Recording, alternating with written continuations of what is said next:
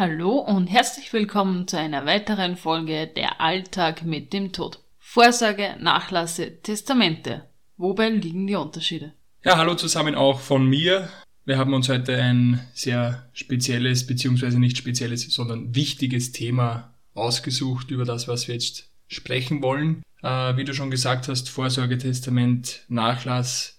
Ja, wo die Unterschiede liegen. Also ich sage mal so, alle drei Punkte unterscheiden sich komplett. Also es ist mit nichts zu vergleichen, alle drei Punkte. Äh, untereinander meine ich jetzt. Nämlich, äh, fangen wir mal jetzt oberflächlich an mit der Vorsorge.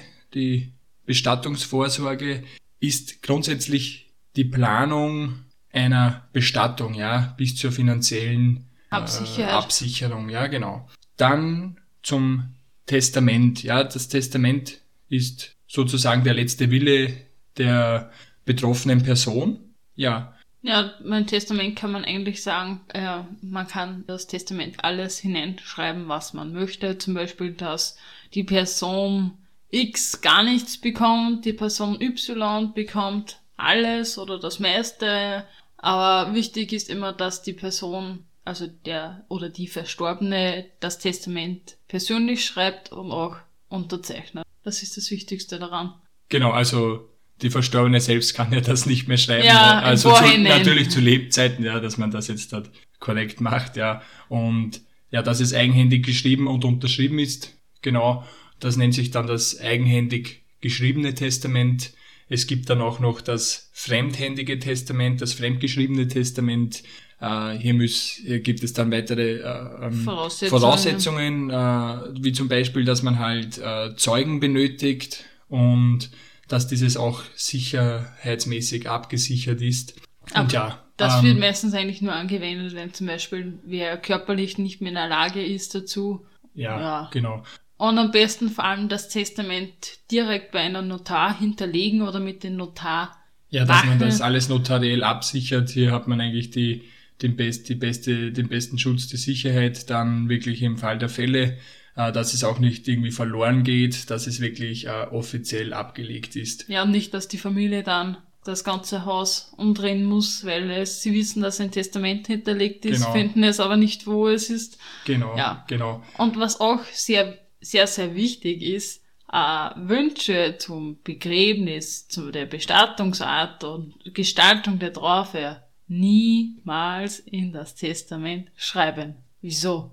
Ja, also das Testament wird ja grundsätzlich erst bei der Verlassenschaftsabhandlung beim Notar geöffnet. Das heißt, das ist ja dann lange nach dem Begräbnis. Also wenn jetzt ein persönlicher Wunsch ist zur Feuerbestattung oder Erdbestattung oder ich möchte ins Weltraum geschossen werden, in den, äh, in den Weltraum geschossen werden oder solche Sachen, die können halt dann nicht berücksichtigt werden, weil es halt erst äh, nach dem Ableben geöffnet wird, wenn alles abgeschlossen ist, die ganze Bestattung und so das, ich sage mal, das wissen viele vielleicht nicht, ja. Und das ist ein ganz ein wichtiger Punkt, den man auf jeden Fall beim Schreiben eines Testaments berücksichtigen sollte. Ja, äh, der nächste Punkt ist eigentlich der Nachlass. Der wird auch ziemlich häufig mit dem Testament eigentlich verwechselt. Was ist der Nachlass? Ja, der Nachlass, das ist jetzt ganz einfach erklärt, ohne dass ich jetzt ein, äh, ein Just-Profi oder Rechtsprofi bin. Der Nachlass ist alle Verbindlichkeiten, alle Rechte und Pflichten und das Vermögen, das an den Erben übergeben wird, ja. Einfach oder erklärt. An die Erben. An den oder die Erbin oder Mehrzahl Erben. ja, genau. Also alles, was halt vom Verstorbenen überbleibt, alle Verbindlichkeiten, Schulden zählen hier genauso dazu, genauso wie alle Vermögen und Rechte und Pflichten äh, werden halt hier auf den, gehen hier auf den Erben über, wobei der Erbe ja immer noch äh, das Erbe ablehnen kann. Genau. Ja, ich würde nur sagen, wir kommen zur Vorsorge. Äh, was ist genau die Vorsorge? Oder ja. sagen, fragen wir mal so, kann man bei euch eine Vorsorge machen und was wird dabei besprochen, ja, gemacht? Ja, ich sage jetzt einmal kurz einmal zur Einleitung nochmals. Man liest ja halt oft irgendwo bei Werbungen, ja, die Bestattungskosten, Vorsorge bei irgendeiner Bank oder Versicherung. Das hat jetzt nichts direkt mit unserer Bestattungsvorsorge zu tun.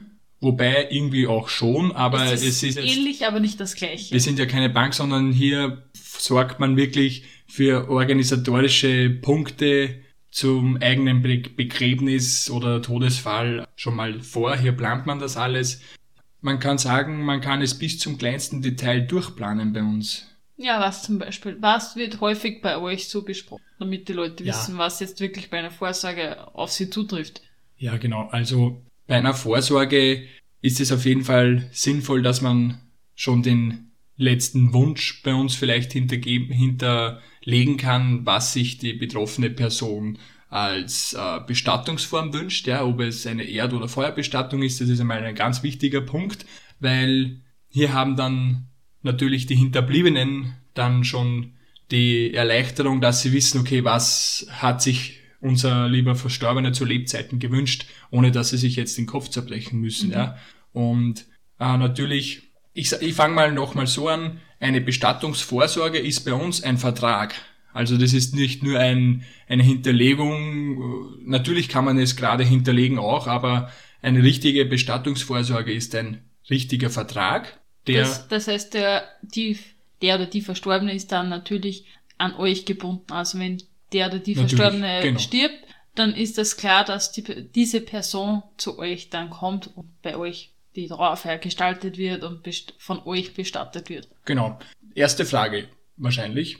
Wie wissen das die Hinterbliebenen, dass bei uns bei der Bestattung eine Vorsorge hinterlegt ist? Weil es kann ja passieren, okay, er verstirbt jetzt, hat jetzt eine Vorsorge, hat vielleicht schon mehrere tausend Euro hinterlegt irgendwo bei ihm selbst oder in einer Versicherung, ist mit uns alles gekoppelt und die Hinterbliebenen wissen von dem nichts und gehen zur anderen Bestattung und ja, organisieren alles, wobei hier alles vertraglich abgestimmt ist schon bei uns.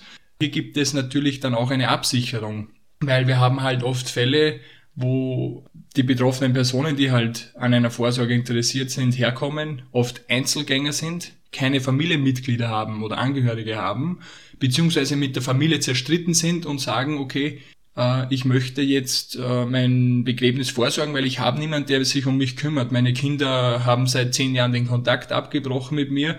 Äh, die wollen nichts mit mir zu tun haben. Wir haben uns zerstritten. Ja, oft kommen halt die Hinterbliebenen her und erhoffen sich, ja, sie müssen hier gar nichts mehr tun, außer diese Vorsorge äh, bei uns zu hinterlegen. Aber das Problem ist ja, äh, wer informiert uns dann, wenn diese Person stirbt, wenn die mit niemandem Kontakt hat? weil es komplett ein Einzelgänger ist. Dann gibt es die Möglichkeit, dass man das bei uns zusätzlich noch mit dem Notar, mit dem Notar absichert. Das heißt, äh, dass wir dann gemeinsam mit dem Notar arbeiten und wir dann äh, eh sowieso dann automatisch äh, eine Todesfallmeldung erhalten. Das wäre aber wirklich nur in diesem Falle, wenn kein Hinterbliebener sozusagen vorhanden ist. Und dann benötigen wir auf jeden Fall eine Bezugsperson, die ebenfalls äh, auf diesem Vertrag dann äh, angeführt ist. Also Eine diese Telefonnummer oder irgendetwas. Alle Daten und diese Bezugsperson erhält dann auch noch ein Duplikat dieses Vertrages. Das heißt, diese Bezugsperson weiß dann auf jeden Fall Bescheid und verpflichtet sich dadurch, dass sie uns dann als Bestattung auch äh, informiert über diesen Todesfall. Ja, eben es muss jetzt nicht keiner von der Familie sein, es kann auch der Nachbar sein, es kann auch ein Freund sein. Ja, am besten irgendwo bei irgendwen hinterlegen, äh, eben wie du gesagt hast, mit äh, als Bezugsansprechperson, aber auch eben zum der Familie kurz hinweisen, naja, ich habe eine Vorsorge gemacht bei dieser Bestattung, ihr braucht nichts mehr erledigen. Oder wenn zum Beispiel eher ein Einzelgänger war oder allein gelebt hat, kann man natürlich auch äh, irgendwo offen eine Broschüre von euch liegen lassen oder eben, wenn man schon weiß, ich bin sehr kränklich, dann lasse ich irgendwo sichtlich den Vertrag liegen. Dann weiß natürlich dann das Bestattungsteam, egal jetzt für welche Bestattung, ah, okay, die haben da einen Vertrag mit, mit der anderen Bestattung, wir rufen die dann an oder die Polizei. Genau, und das ist auch oft der Fall, dass wir dann auch von anderen Bestattungen informiert wurden, dass sie hier inform dass die Bestattung, die Fremdbestattung selbst informiert wurde, dass hier ein Vertrag bei uns aufrecht liegt. Und ich sage mal, am besten solche Vorsorgeverträge, das sagen wir dann immer dazu, zu den persönlichen Unterlagen dazulegen, sprich zu der Geburtsurkunde, zu den eigenen Urkunden und Dokumente halt, was man zu Lebzeiten sammelt. Ja, Vorsorge. Was wird bei euch so eigentlich jetzt wirklich genau besprochen? Also du hast gesagt, eben die Bestattung wird geplant. Was kann man da alles planen? Also jetzt vor der Gestaltung auch her der Trauerfeier, sagen wir mal so. Ja, wie du schon gesagt hast, also man kann die gesamte Trauerfeier gestalten. Also wir haben wirklich einige Fälle, die was äh, halt nur oberflächlich planen und sagen, okay, ich möchte eine Erd- und Feuerbestattung, alles andere äh, überlasse ich jetzt einmal dem der Zukunft und sage, okay, ich komme später nochmals und muss mir das noch überlegen, was ich dann noch weiters haben möchte. Und der andere sagt, okay, ich möchte eine Erdbestattung mit einer schönen Trauerfeier, zum Beispiel bei uns im Rudolfsaal. Äh, ich möchte diese vier, diese vier Musikstücke haben. Ich möchte sie mit einem USB-Stick auf der Anlage abgespielt haben. Äh, ja, das, das Lied Nummer X, das Nummer Y, Z und so weiter halt. Und äh, dieses Lied möchte ich an dieser Stelle haben und ja, da wird halt schon die Trauerfeier vielleicht auch ins Detail besprochen, was bei der Trauerfeier alles vorgeführt bzw. äh, ja, präsentiert werden soll, ob eine Tiershow, eine Bildshow äh, vorgetragen werden soll. Paten, also, Trauerbilder. Wenn es natürlich der Hinterbliebene so wünscht, manche haben hier natürlich einen äh, gewissen, äh, eine gewisse Scheu davor, wenn sie sagen, okay, äh, ich möchte jetzt mein gesamtes eigenes Begräbnis hier mit der Musik schon planen, da, da läuft's mir kalt über den Rücken. Aber andere wollen das, ja, und die haben eine komplett genaue Vorstellung und wollen das strikt einhalten. Die sitzen da und sagen, okay, nein, ich möchte das so und das, das ist so, ja, und ja. natürlich alles, was für uns halt im Pietätsbereich und im ethischen äh, Bereich, äh, möglich, Bereich ist. möglich ist, wo man sagt, okay, hier ist die Kultur beziehungsweise der Respekt gewahrt. Ja, also wir wollen jetzt keinen Verstorbenen äh, irgendwie zur lustigen Veranschauung hier natürlich aufbauen. Sollte alles wirklich gediegen und eine gewisse Norm haben. Was war der ungewöhnlichste Vorsorgewunsch? Fällt dir auf die Schnelle hm. etwa ein ein? Der ungewöhnlichste Vorsorgewunsch?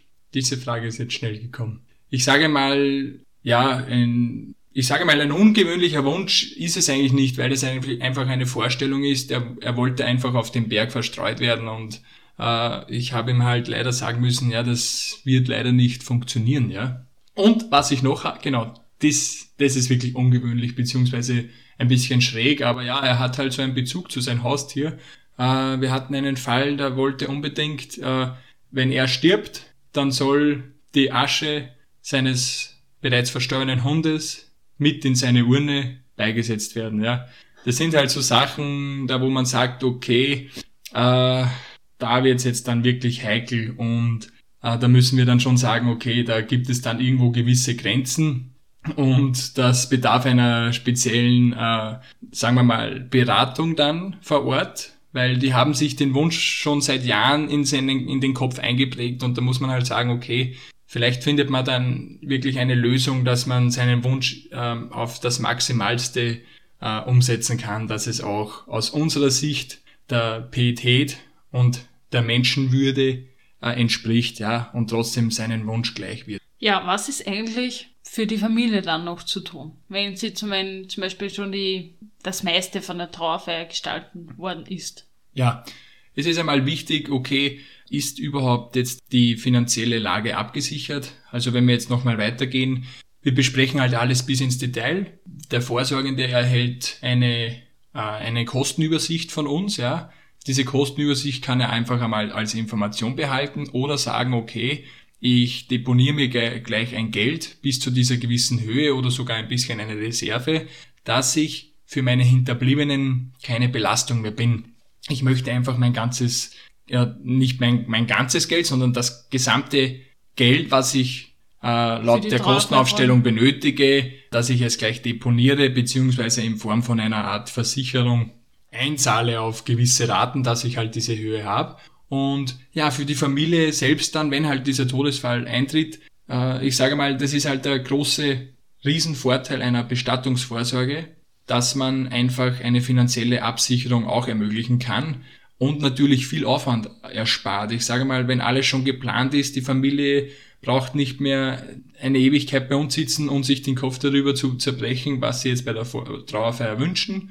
Und natürlich, wenn das Geld auch schon hinterlegt ist, beziehungsweise in Form von einer Versicherung vorhanden ist, dann ist für die Familie natürlich die enorme Kostenbelastung weg. Und die Familie mit der Familie ist dann auch viel einfacher zu sprechen, ja, weil mhm. man nicht aufpassen muss, okay, äh, sind wir da jetzt noch im Kostenrahmen, im finanziellen Belastungsrahmen, was sich die Familie leisten kann, ja, weil es sind ja enorme Kosten. Und ja, für die Familie, also meistens sind so dann Gespräche, wenn dieser Todesfall eingetreten ist, eher kürzer. Man bespricht einfach nochmal das Grobe durch, was halt alles, ich sage mal nicht im Groben, man geht nochmals natürlich genau durch, aber man benötigt Entscheidet keine, mehr, nichts genau, mehr. man braucht nichts mehr direkt so entscheiden, ja? ja. Und das ist halt auch der Vorteil für die Familie, dass sie wirklich entlastet ist. Es gibt ja dann nach dieser Besprechung die Trauerfeier und für die Familie ist dann eigentlich nicht wirklich viel mehr zu tun. Natürlich gewisse Abmeldungen eventuell und äh, Behördengänge, die von uns sowieso übernommen werden, brauchen sie sowieso nicht machen. Aber ich sage mal, für die Familie ist auf jeden Fall weniger zu tun.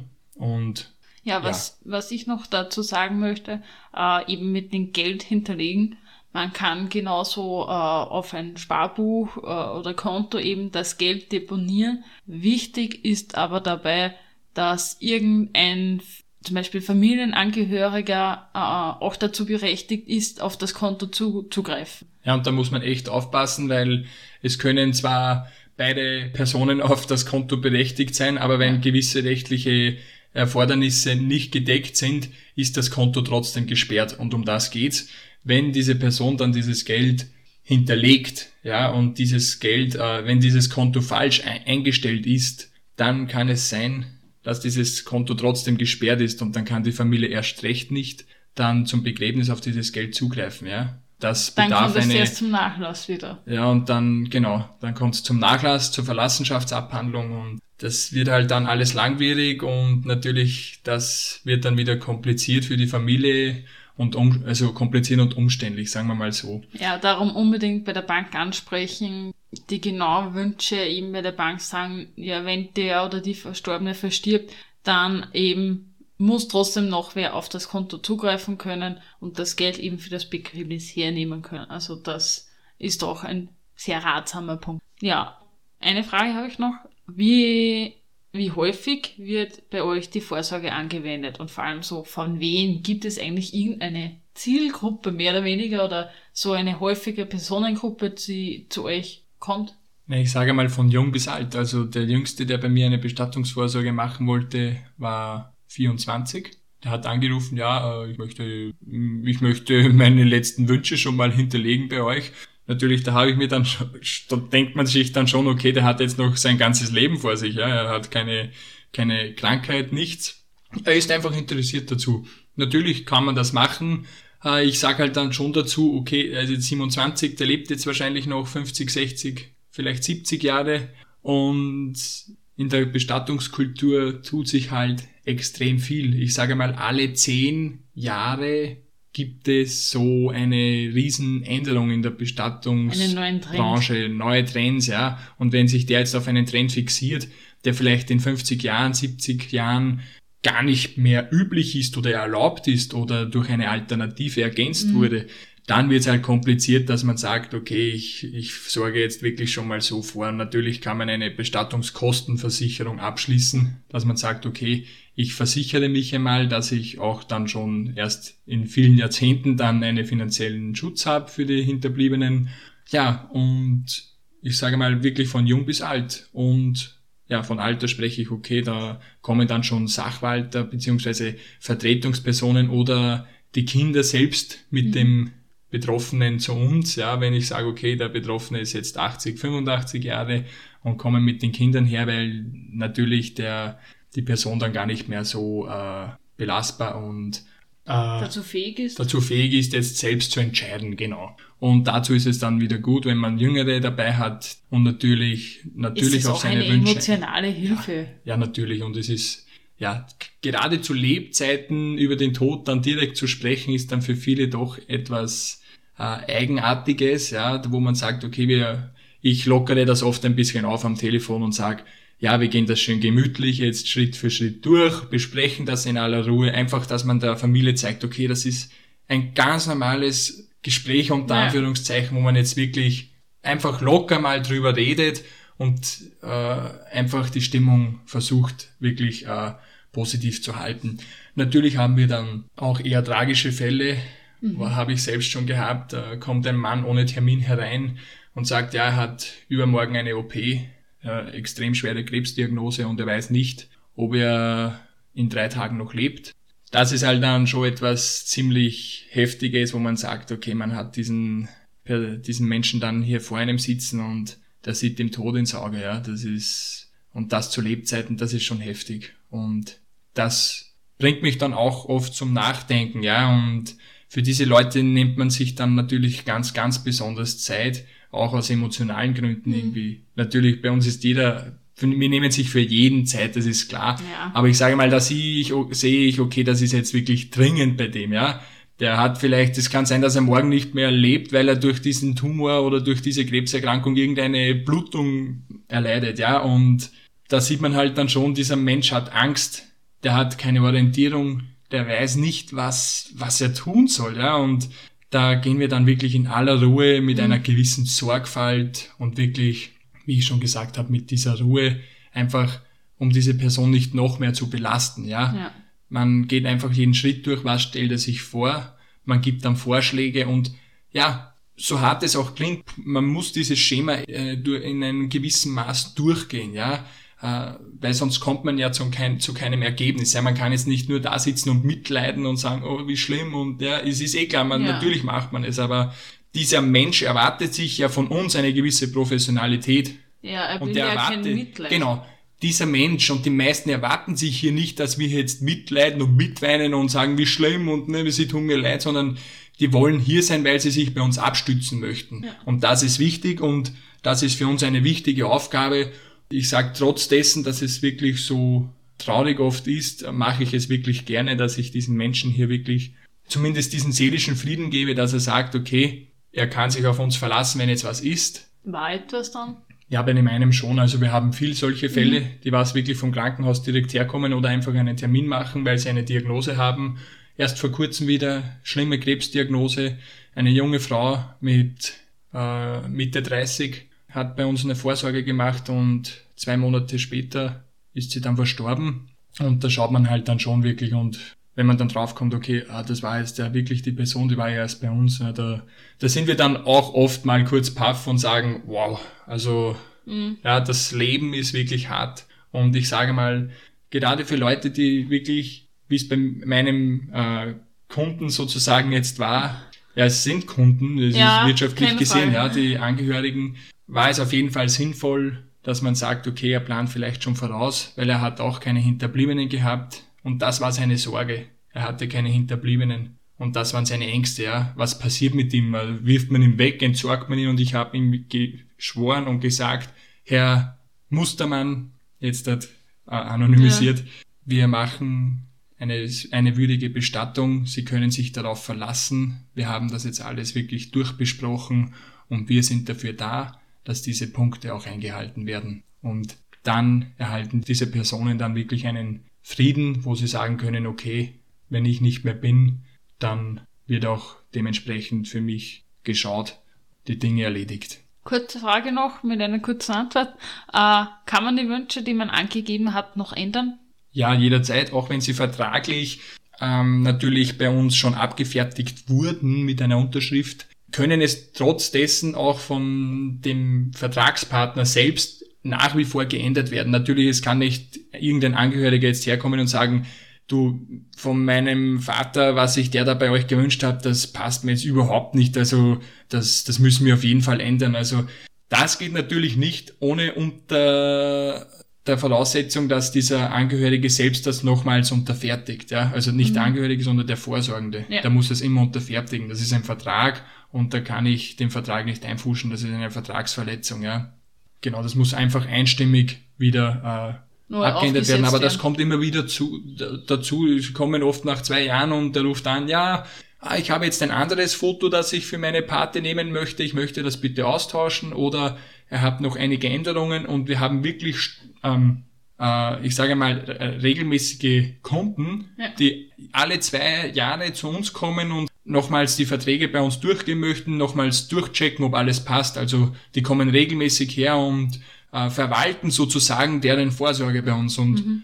ich sage mal nochmals jetzt zum Abschluss, eine Vorsorge ist ganz was Gutes und Tolles und würde ich auf jeden Fall empfehlen, ab einem gewissen Alter wirklich, wenn ich, vor allem wenn ich jetzt finanzielle Schwierigkeiten schon selbst habe, mhm. dass ich mich durch eine Vorsorge absichere, weil eine Bestattung kann viele nochmals in einen finanziellen Ruin stürzen, vor allem wenn man schon selbst überschuldet ist. Ich sage, okay, man kann eine günstige Versicherung bei diversen Versicherungspartnern abschließen. Die werden von uns mit den Vorsorgenden dann äh, natürlich fixiert. Das wird dann alles über uns gemacht und das ist halt der große Vorteil. Man braucht sich dann keine Sorgen mehr darüber machen, was das Begräbnis kostet, wenn man einen gewissen Kostenrahmen mit einer Versicherung gedeckt hat. Und dafür finde ich, eine Vorsorge ist ein ganz ein tolles Instrument, um die Bestattung und auch die Bestattungskultur aufrechtzuerhalten. Ja, ich hoffe, diese Folge war informativ für euch und dass sie euch gefallen hat. Wir würden uns natürlich freuen, wenn ihr auch beim nächsten Mal wieder einschalten würdet.